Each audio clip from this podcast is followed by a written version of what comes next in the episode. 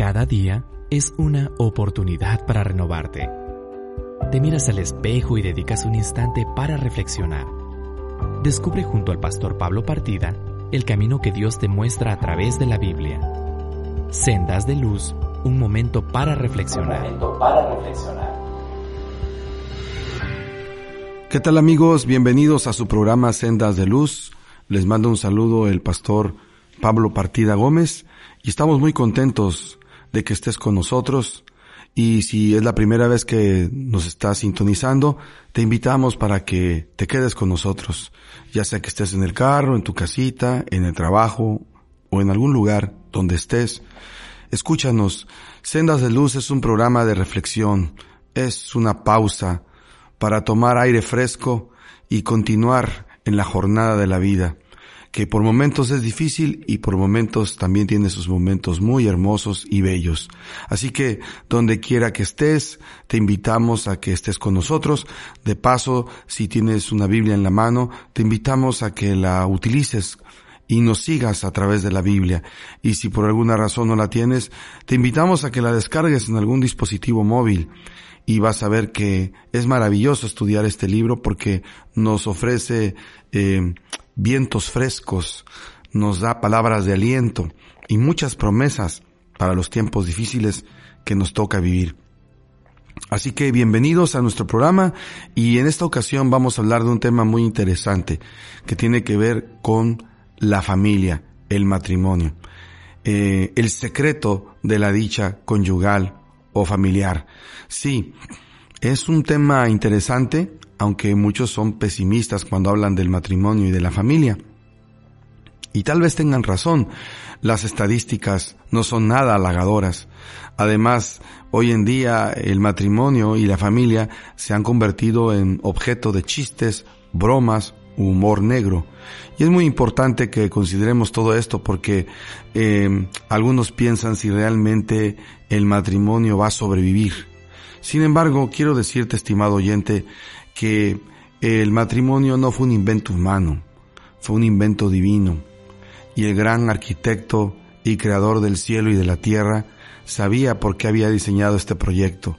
Sabía que este proyecto podía funcionar, eh, porque Él lo creó, Él lo diseñó para el hombre, para hacerlo feliz. ¿Qué mejor que el mismo arquitecto y creador que conoce al, el corazón humano para hacerlo feliz? Entonces, si fue así, ¿cuál es el problema? ¿Por qué hoy en día en muchos hogares hay problemas, sufrimiento, dolor, tragedia en lugar de felicidad? Bueno, el problema no fue el diseño ni el arquitecto, ni mucho menos su proyecto de unir a dos personas.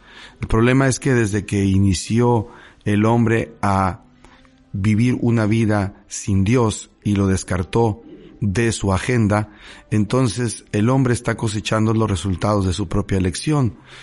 La Biblia habla de que el pecado afectó por completo toda la naturaleza, incluyendo la misma naturaleza humana. Y así hoy nos hemos convertido en seres en donde el egoísmo ha conquistado nuestra voluntad y precisamente eso ha tenido efectos nocivos y destructivos en las relaciones humanas y especialmente en el hogar. Así que bienvenidos, vamos a estudiar este tema y espero que tengas este tiempo para estar conmigo y poder eh, ver lo que la Biblia nos enseña. Y sabes que la Biblia nos da, nos muestra en su, su palabra muchas, muchos principios, muchas, muchos consejos, indicadores de cómo podemos obrar, cómo podemos actuar. Porque la Biblia no es un libro idealista que solamente habla de ser perfectos. De hecho, no, no, no habla de perfección. Habla de madurez, de crecimiento, de desarrollo. Y en cuanto al tema de la familia y el matrimonio, la Biblia es muy realista sabe y es consciente la Biblia de que eh, nosotros los seres humanos por nuestras propias fuerzas no podemos hacer un cambio.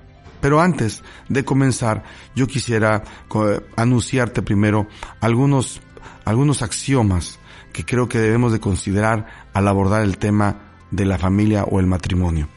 En primer lugar, no, eh, no hay, después del pecado, después de que el hombre se separó de Dios, no hay hasta la fecha un hogar perfecto.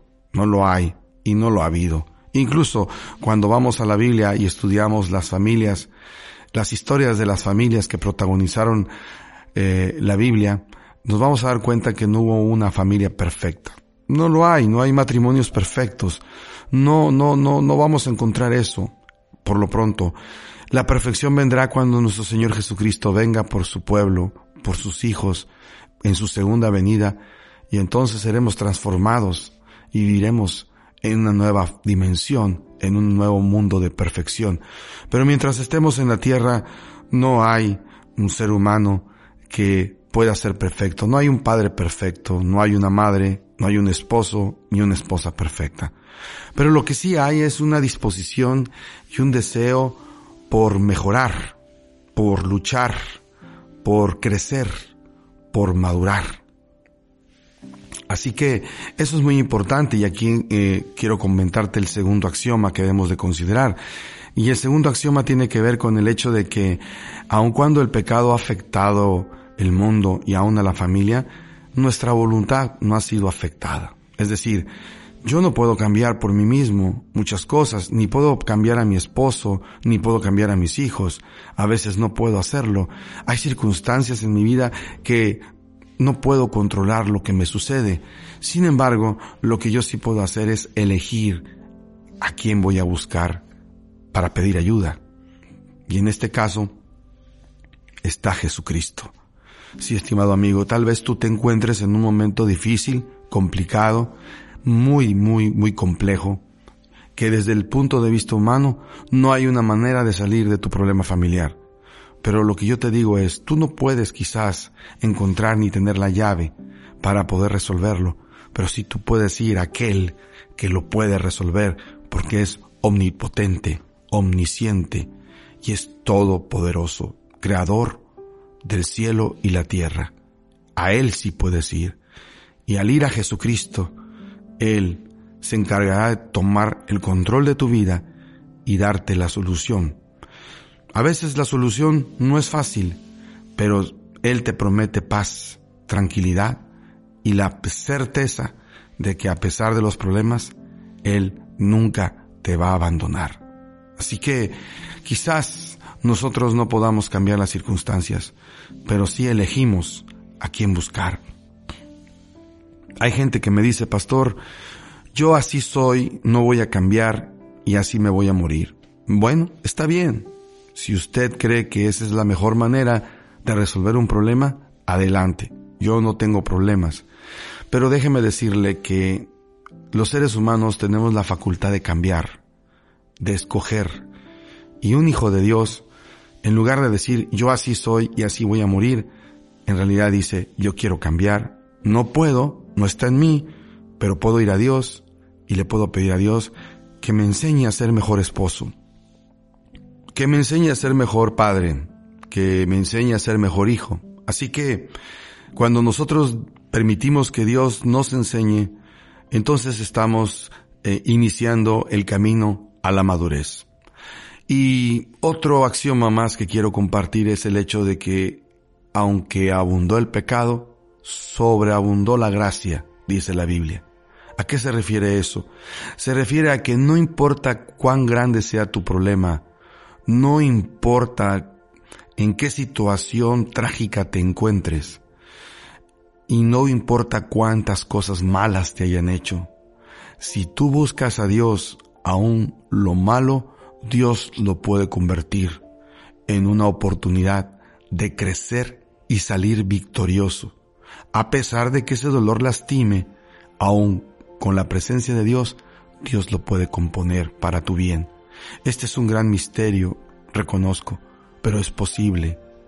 Así que estos tres puntos hay que tomarlos en cuenta a la hora hablar, a la hora de hablar de la familia, porque hay situaciones en las que quizás no se pueda componer ya, pero lo importante es lo que Dios pueda hacer a partir de ese momento. Así que todos en algún momento, aunque tengamos la familia perfecta, en algún momento de nuestra vida vamos a enfrentar una crisis y la diferencia está en cómo la vamos a enfrentar y qué decisiones tomaremos para superar esta situación. Y qué mejor escena o escenario que un pasaje de la Biblia que está en San Juan capítulo 2, en donde nuestro Señor Jesucristo eh, aparece en un escenario muy interesante, nada menos que una boda. Sí, en una boda. Una boda que se registra en San Juan capítulo 2, del versículo 1 en adelante. A continuación voy a leer y poco a poco iremos eh, analizando esta historia. Dice el versículo 1 de San Juan capítulo 2, al tercer día se celebraron unas bodas en Caná de Galilea, y allí estaba la madre de Jesús. Y también Jesús y sus discípulos fueron invitados a la boda. Sí, las bodas en aquel tiempo, en los tiempos de Jesús, no eran bodas de un día, eran bodas de varias semanas, quizás hasta de un mes. Depende de la economía de los que se iban a casar.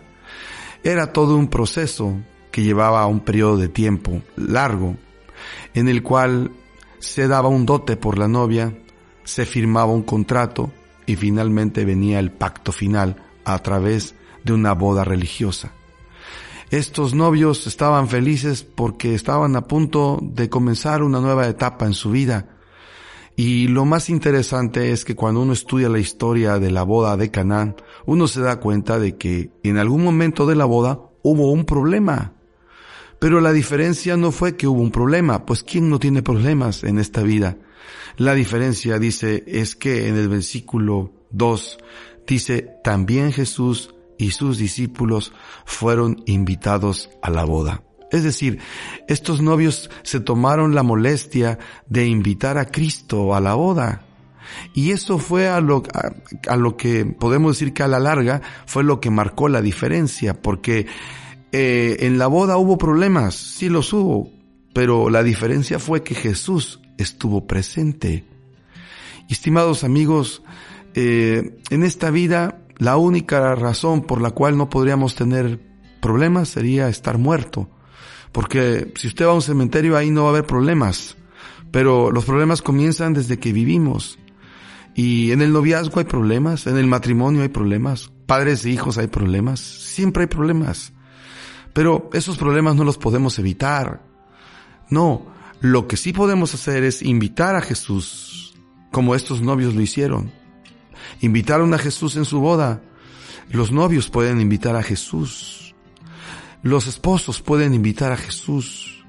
Los padres, la madre sola, el padre solo, que tiene que lidiar y ser papá, la mamá a la vez, y a veces no sabe cómo lidiar con sus hijos, puede invitar a Jesús. ¿Cómo lo invito, pastor? Pues buscándolo, orando, diciéndole, Señor, tengo un gran desafío, voy a ser padre, o soy padre, no sé educar a mis hijos, me falta sabiduría, pero enséñame, háblame en tu palabra y dime qué debo de hacer para actuar con mi hijo rebelde. ¿Cómo debo tratar a mi esposo? ¿Cómo debo de actuar con mi esposa? ¿Cuánta paciencia le debo tener? ¿Qué medidas de amor o gracia debo aplicar?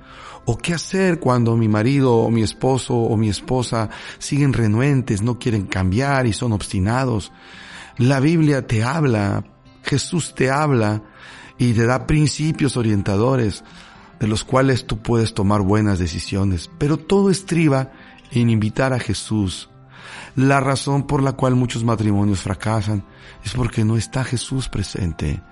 Y aunque hay familias que han podido vivir bien y nadie lo puede negar, eh, Jesús no solamente nos da indicaciones de cómo resolver problemas, también nos garantiza la seguridad eterna, la vida eterna, la vida prometida por Dios Padre a través de su Hijo, que aunque venga la muerte, tenemos la seguridad y la paz de que después de la muerte hay una esperanza de la resurrección, de que esto no va a acabar con la muerte, aun cuando haya dolor y sufrimiento. La seguridad de que Dios tiene el control de tu vida y de tu futuro, y la seguridad de que en medio de las tormentas tendrás paz. Sí, eso es lo que cuenta cuando tenemos a Jesús. Te invito a que lo aceptes. Estás escuchando Sendas de Luz, un momento para reflexionar. En un momento regresamos. Recuerda que hay una fuerza motriz más poderosa que la electricidad y la energía, la voluntad Confía en Dios y Él hará. Esperanza Radio Norte de México, construyendo puentes, transformando vidas. Continuamos en Sendas de Luz, un momento para reflexionar. ¿Qué tal amigos? Nuevamente estamos aquí en nuestro programa Sendas de Luz y estamos hablando de un tema muy interesante que es el secreto de la dicha conyugal y familiar. Así que eh, bienvenidos si acabas de sintonizarnos. Estamos analizando un texto de la Biblia en San Juan capítulo 2, en donde abordamos eh, algunos principios que nos pueden ayudar a tener no un matrimonio perfecto, pero sí una familia estable, un hogar estable, que crezca, que madure. Pero como yo mencioné al principio del programa, todo va a depender de la actitud que asumamos. Es decir, mm, quedarme como estoy, no querer cambiar y no importarme el cambio, o decidir hacer algo. Ya el hecho de decidir buscar algo o hacer algo ya es buena noticia, porque eso implica que podemos y estamos dispuestos a aprender. Y qué mejor actitud que ir a aprender con Jesús. Por eso te invito a que abras tu Biblia o escuches este programa, nos sintonices, te quedes un momento con nosotros y si estás pasando por una dificultad matrimonial con los padres, con los hijos, en fin, con la familia, yo te invito a que te quedes con nosotros y escuches estas palabras. Eh, mencionábamos que estamos estudiando eh, la historia de las bodas de Caná, que es un escenario donde Jesús emerge precisamente porque a Jesús lo invitan a una boda.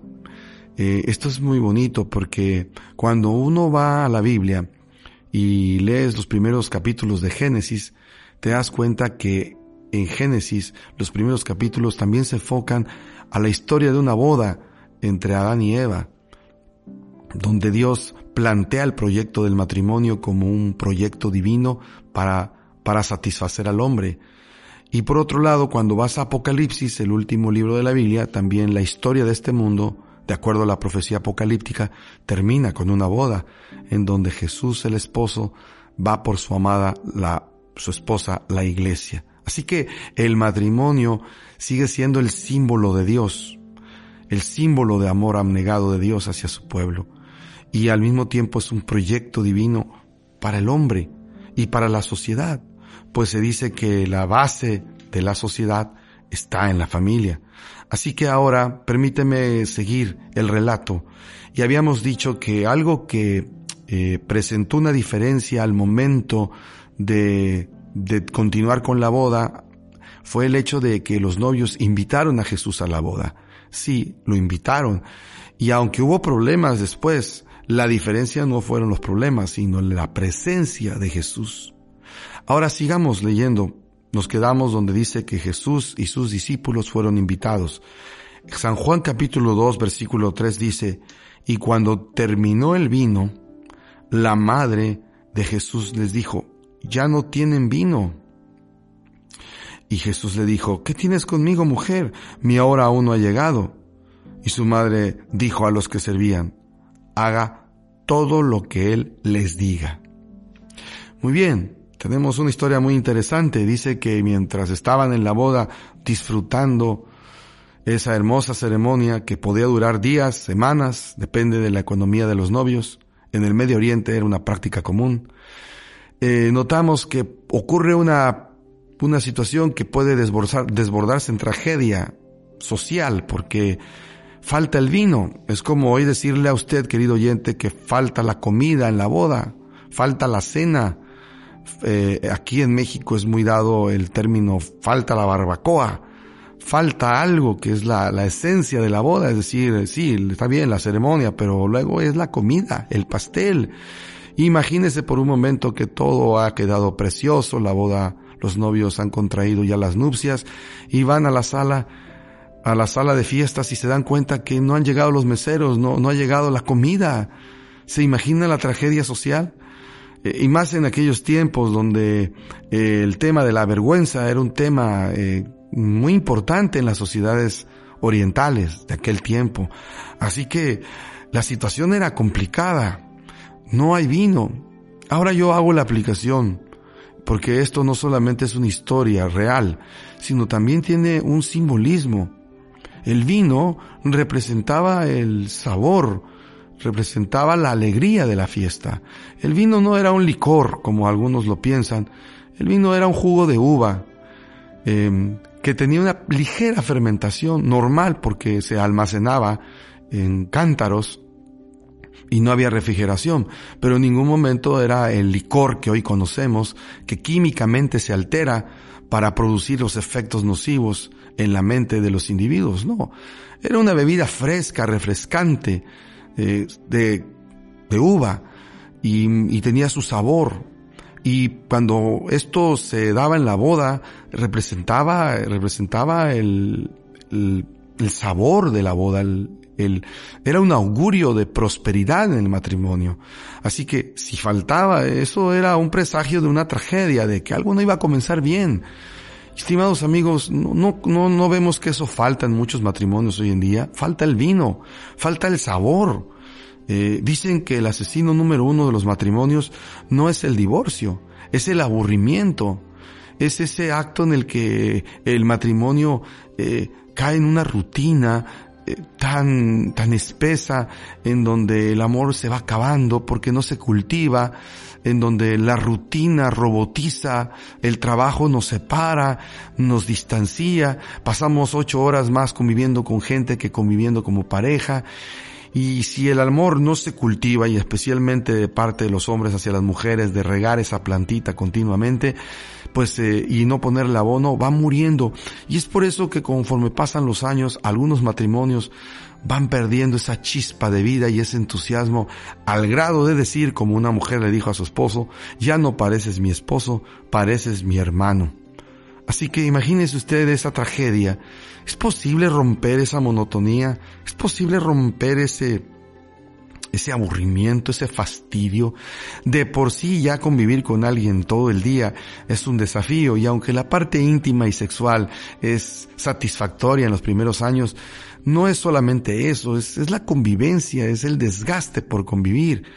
Bueno, la Biblia nos enseña de que efectivamente el vino puede faltar, pero Jesús está ahí. Cuando Jesús está ahí, estimado oyente, Él la marca la diferencia. Por eso María, María no era, no era la novia, María era la, la, una de las invitadas, una de las organizadoras del evento, probablemente de sus familiares.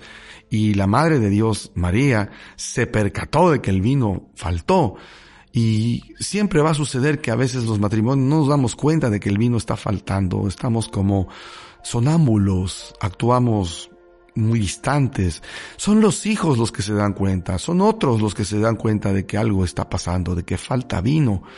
Pero María hizo algo muy interesante, acudió a Jesús y le expresó que no había vino.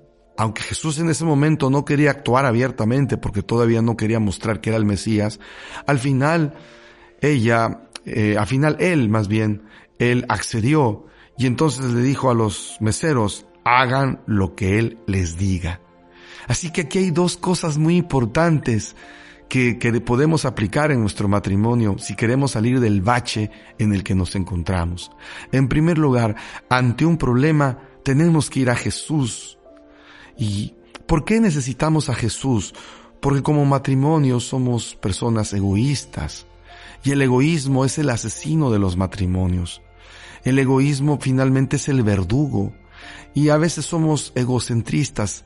El gran problema del matrimonio es que luchamos por, por tener el poder, por someter uno al otro, por imponer ideas, por neutralizar a nuestra pareja, por no perder los dos, por no querer ganar los dos.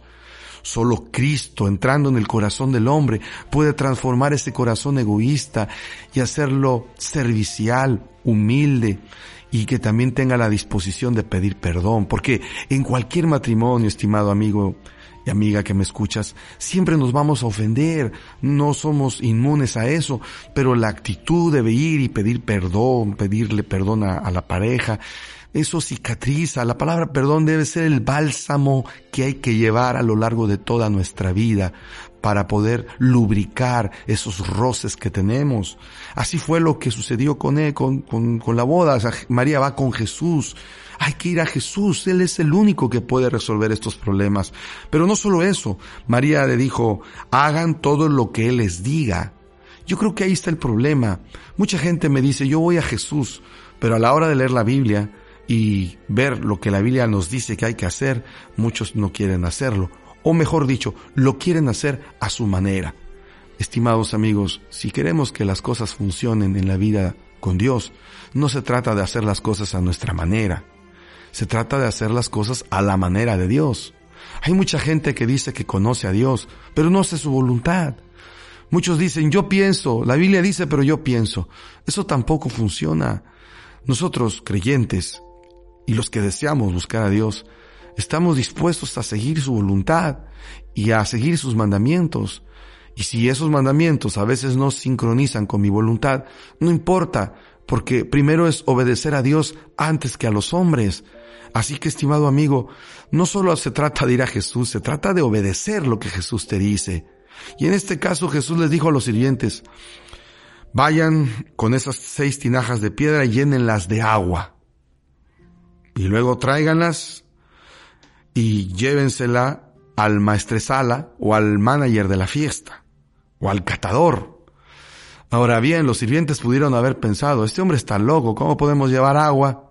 Llenar las tinajas. De por sí las tinajas ocupaban muchísimos litros. Además no había llave. Tenía que llenarse del pozo. Y luego llenarlas de agua y hacer el ridículo de ir a la fiesta y ofrecer agua. Bueno, ese podría haber sido el razonamiento de los, de los meseros. Pero María les dijo, hagan lo que Él les dice, no discutan, no pongan en duda lo que les dice, obedezcan, obedezcan y habrá bendición. Así que estos meseros pudieron haber dudado, pudieron haber pensado que esto era una ridiculez. ¿Cómo llenar de agua? Vamos a ser ridículos si lo que necesitamos es vino. Pudiste habernos dicho que fuéramos a la tienda a comprar refrescos o etcétera. No, estimado oyente, ellos tuvieron fe, fe en las palabras de Jesús, actuaron con fe, obraron con fe. Y la fe es la certeza de que aunque no ves las cosas, las haces porque estás seguro de que Dios quiere eso para ti. Así que estos hombres llenaron esa agua, la sirvieron y en el momento en que la sirvieron, el agua se transformó en vino. Un gran misterio, pero también una buena noticia. No hay problema que Dios no pueda resolver. Por muy difícil que sea tu situación matrimonial, si se ha convertido en agua incolora, insípida, sin sabor, aburrida, si te empiezas a fijar en una mujer que no es tu esposa, o tú, querida amiga, te estás fijando en un hombre que no es tu cónyuge, y sientes que estás atrapada en eso, no, no, no te cierres ahí. Hay solución puedes ir a Cristo y si haces lo que Él te pide, estoy seguro que ese, esa agua insípida e incolora puede transformarse en vino. Es decir, tu familia puede ser transformada, tus hijos, tu esposo, tu esposa. Pero si no lo hace con alguno de tus cónyuges o familiares, tan solo que aunque lo haga en ti, es suficiente para poder continuar viviendo con esperanza. Al final, cuando el maestresala prueba el agua, dice, más que agua era vino, prueba el vino, el agua transformada en vino, dice, wow, dice, qué rico está este jugo de uva. Todo el mundo sirve primero el buen vino y cuando ya ha bebido mucho entonces sirve el menos bueno. Pero tú reservaste el mejor para el final. Sí. Cuando vas a Jesús, lo mejor está por venir. Los hombres siempre ofrecemos primero lo bueno y luego damos lo peor. Jesús primero da lo bueno y lo mejor lo va dando después. Y lo mejor de lo mejor, porque las bendiciones son inagotables. Estimado oyente, amigo que me escuchas, tu matrimonio se puede salvar, tu hijo se puede salvar. Jesús es capaz de convertir el agua en vino. Jesús es capaz de transformar tus problemas si vas a Él y le obedeces. Búscalo. Nunca es tarde. La buena noticia es que no hay problema que Él no pueda resolver. Donde quiera te encuentres, búscalo. Él es la verdad, el camino y la vida. Cada día es una oportunidad para renovarte. Te miras al espejo y dedicas un instante para reflexionar. Descubre junto al pastor Pablo Partida el camino que Dios te muestra a través de la Biblia. Sendas de luz, un momento para reflexionar.